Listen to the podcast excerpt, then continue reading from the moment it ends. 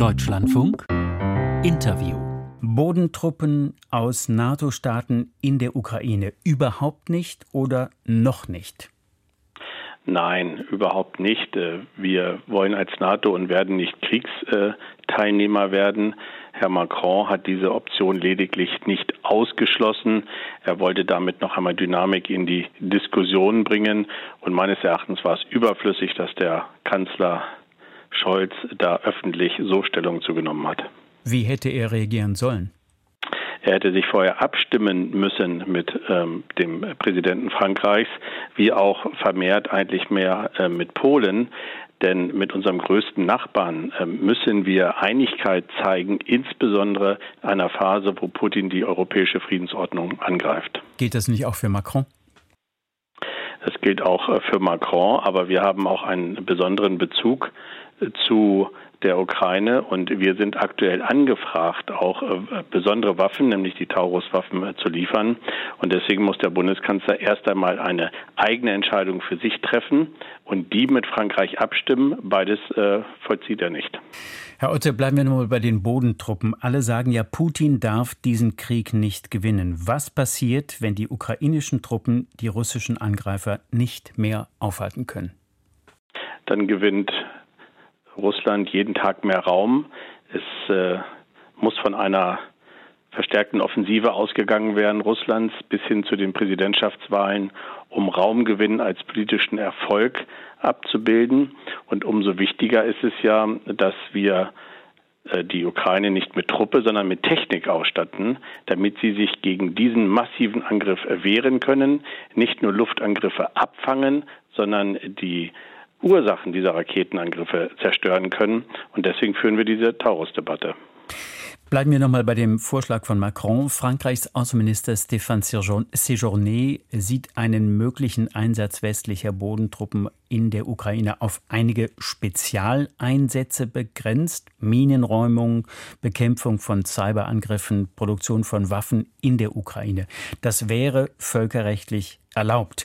Wäre ein Einsatz von Zivilisten oder Soldaten aus NATO-Staaten zu diesen Zwecken in der Ukraine denkbar? Dazu bräuchte es allenfalls einen NATO-Beschluss.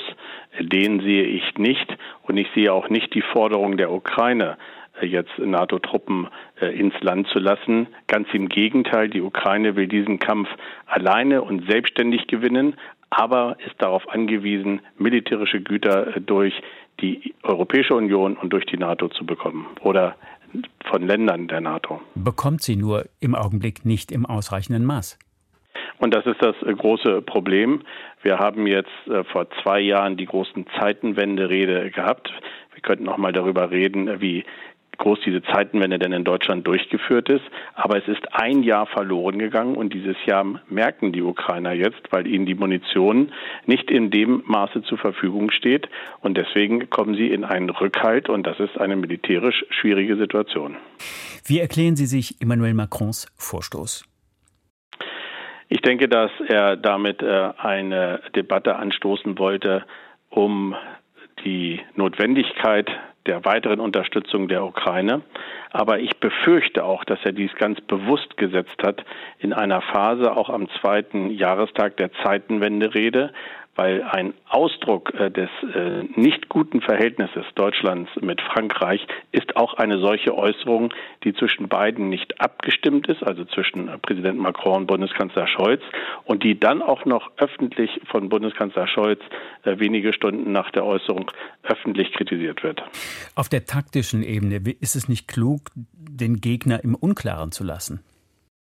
Das ist immer äh, klüger. So vollzieht sich ja auch die Strategie äh, der äh, Ukraine, äh, sich nicht in die Karten gucken zu lassen. Und ähm, ich sage aber noch einmal, ich sehe äh, überhaupt nicht die Entwicklung, äh, Bodentruppen einzusetzen. Für Deutschland stellt sich diese Debatte auch nicht. Und Macron hat dies äh, ausschließlich als eine mögliche Option in Aussicht gestellt, aber dies ja nicht äh, untermauert mit Truppenstellung. Nun hält sich Putin ja in keinem Fall an das Völkerrecht. Welche Rolle spielt es dann, ob NATO-Staaten Kriegsparteien sind oder nicht? Das ist eine grundsätzliche Auffassung, die wir in der Europäischen Union haben und auch unter den NATO-Ländern. Die Devise ist, nicht Kriegspartei äh, zu werden und dennoch nach allen Möglichkeiten die Ukraine zu unterstützen, damit dieser völkerrechtswidrige Angriff von der Ukraine gestoppt werden kann und möglichst zurückgedrängt werden kann. Und dafür reicht die Unterstützung durch die europäischen Staaten zurzeit nicht. Gestoppt und zurückgedrängt. Apropos, wie schätzen Sie die gegenwärtige militärische Lage ein? Aus äh, einem ähm, Stellungs- und Abnutzungskrieg ist äh, folgende Entwicklung festzustellen. Die Ukraine hat das Offensivmomentum verloren. Äh, und es hat gewechselt auf die russischen Kräfte. Sie greifen vermehrt mit Luftraketen an, haben damit quasi die Lufthoheit und äh, arbeiten sich mit Artillerie nach vorn aus gesicherten Stellungen. Und dahinter liegt auch das Motiv der Präsidentschaftswahlen. Und äh, deswegen muss mit einem erhöhten Druck noch bis äh, zur Präsidentschaftswahl gerechnet werden. Präsidentschaftswahl in den USA? Nein, in äh, Russland. In Russland im, im äh, März jetzt. Ja. Apropos die andere äh, im November US-Präsidentschaftswahl, kann Putin auf Zeit spielen? Putin versucht sicherlich ähm, Zeit und Raum beides äh, zu äh, gewinnen. Wir sollten aber jetzt nicht in die zweite Extremdebatte verfallen. Was ist, äh, wenn?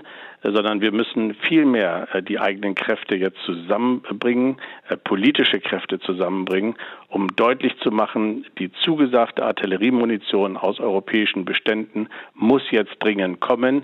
Auch hier kann ich sagen, allein der Spartengriff für ein Munitionswerk reicht nicht aus wenn es denn keine ordentlichen Verträge gibt, diese Munition auch äh, abzunehmen über Rahmenverträge. Mhm. Ich sehe jedenfalls keinen Vertrag im Haushalts- oder Verteidigungsausschuss dazu. Herr Otto, der Bundeskanzler sagt, der Einsatz von Taurus-Marschflugkörpern sei nur unter Beteiligung von deutschem Personal möglich. Inwiefern spricht das gegen den Einsatz deutscher Taurus in der Ukraine? Meines Erachtens ist das wirklich ein fadenscheidiges äh, Argument, was schnell ähm, äh, widerlegt werden kann, denn ähm, es könnten zum Beispiel äh, diese ähm, militärischen Ausrüstungen ausgebildet werden hier in Deutschland, beziehungsweise es könnten auch Techniker des Unternehmens äh, dort äh, vor Ort aktiv sein. Andere Länder leisten auch solche weitreichenden Raketen. Bundeskanzler Scholz hat offensichtlich ein Problem damit und er versagt damit der Ukraine notwendige militärische Mittel und er stellt sich auch gegen die Mehrheit der Mitte des Deutschen Bundestages und auch gegen die Mehrheit seiner Koalition. Das heißt, Sie sagen jetzt indirekt, was der Kanzler sagt, stimmt nicht. Ich sage, was der Kanzler sagt, ist ein ähm, Argument, das äh, widerlegt werden kann und das offensichtlich nur ein Vorwand ist, um diese Entscheidung nicht zu treffen. Und er verspielt damit viel, viel Vertrauen und leider auch Quadratmeter in der Ukraine und auch ukrainisches Leben. Wo ist irgendwo erkennbar noch Platz für Diplomatie?